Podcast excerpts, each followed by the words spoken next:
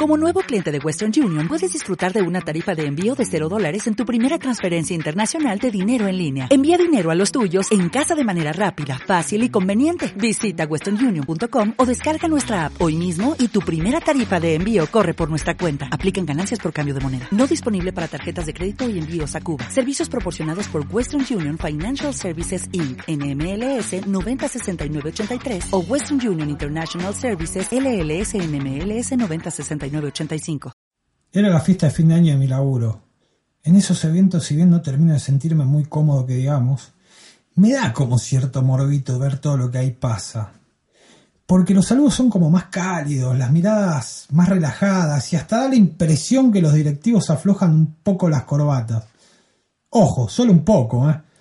Siempre nace algún amor entre compañeros que si no se saben esconder bien atrás de alguna columna, el lunes próximo es un chisme que va a correr como un nene de seis años por los pasillos de todas las oficinas.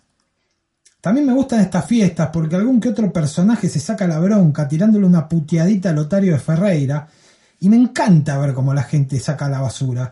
Es como un acto de libertad.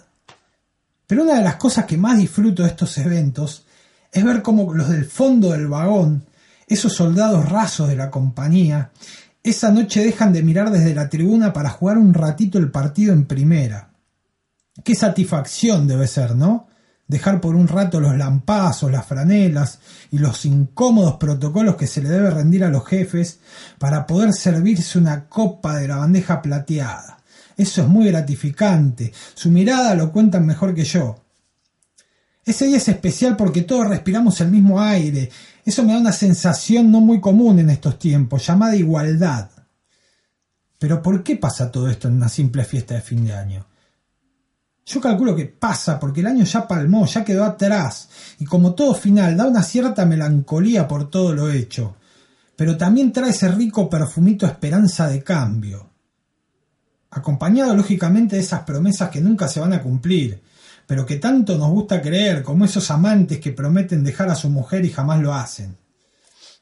Ahora sí, luego de esta solemne introducción voy a integrar al personaje principal de esta fiesta, que es básicamente el encargado de generar que este estado empático y de armonía suceda. Este personaje es el famoso y conocido escabio.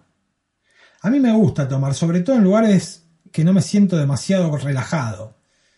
Arranqué con una copita de vino, pero la verdad era bastante pedorro, así que al toque me pasé a la fiel y fresquita birrita.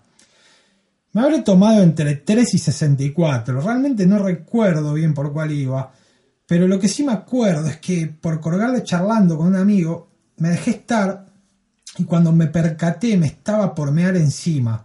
Mi panza era una piñata de líquido. Entonces le pregunto a mi compañero con bastante ahínco, che gordo, ¿dónde está el baño? Y él me señala al fondo, pero bien al fondo. Y yo estaba en el principio, bien al principio. Por lo tanto, estaba teniendo dos clarísimos inconvenientes. Uno es que el lugar estaba hasta las tetas de gente y tenía que cruzarlo todo por completo. Dos es que el 100% de la gente que ahí estaba, yo conocería más o menos al 85%. Por ende, en el camino me iban a frenar para saludarme y darme su afecto al menos unas cinco veces.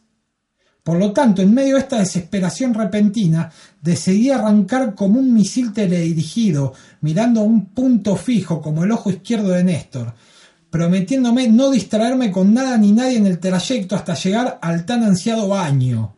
Arranqué sin dudarlo un segundo, empecé a esquivar muñecos como el Diego en el gol de los ingleses, meseras con bandejas, grupos de gordos saltando con guirnaldas colgadas de la frente y gerentes fumando con carpa atrás de un parlante. Así avancé, avancé, avancé hasta lograr a mi destino tan ansiado, el baño. Recuerdo que unos 25 metros antes de arribar yo ya tenía la bragueta baja y el botón desabrochado, para nada elegante, pero la necesidad obliga. Internamente pensé que todo estaba resuelto. Entraba, meaba y me volvía a comer sanguchitos de miga. Pero qué poco experimentado o iluso hay que ser para no darse cuenta que el universo cuenta con leyes que siempre están en constante funcionamiento, como la de la gravedad. La que en esta situación se estaba aplicando es la ley que yo llamo basta que estés apurado para que el mundo funcione en slow motion. Ya lo dice claramente ese dicho popular, vísteme despacio que estoy apurado. Basta que tengas que llegar a la clínica a presenciar el parto de tu hijo para que te agarre un piquete, haya una grúa con una pala de 200 metros de altura en el medio de la avenida podando un puto sauce llorón, o alguna viejita que te camina adelante con menos ritmo que el marido de Adriana Aguirre cantando. Cuando entro al baño ya sin poder más, apretándome el pitito como una bombita de agua antes de atarla, me doy cuenta que las cosas no solo me pasan a mí. Había delante mío no menos de ocho personas más en el mismo estado, esperando un puto mingitorio. Eran solo seis, seis mingitorios y seis cornudas puertas donde estaban los inodoros, y todas las puertas cerradas. Así que todos estábamos esperando, borrachos y ansiosos.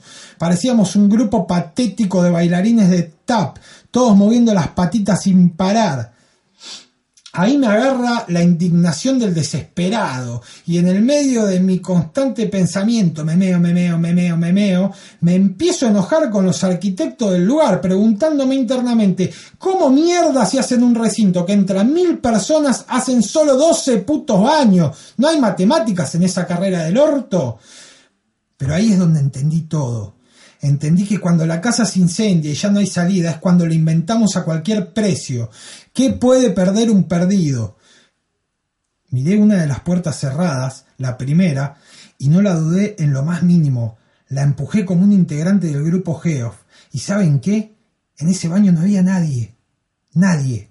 Me sumergí como en una pileta en pleno verano, con una sonrisa incomparable.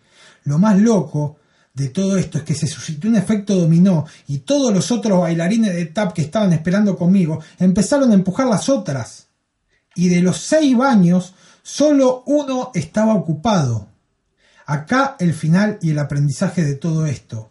No hagan como yo, que solo por desesperación decide empujar esa puerta. Y háganlo por inquietos, háganlo porque quieren encontrar lo que buscan, háganlo porque merecen suplir sus necesidades. Empujemos puerta la mayor cantidad posible, porque aunque las veamos con candados, blindadas y hasta con un cartel de prohibido pasar, quizás del otro lado esté lo que tanto queremos esperando no con los brazos abiertos.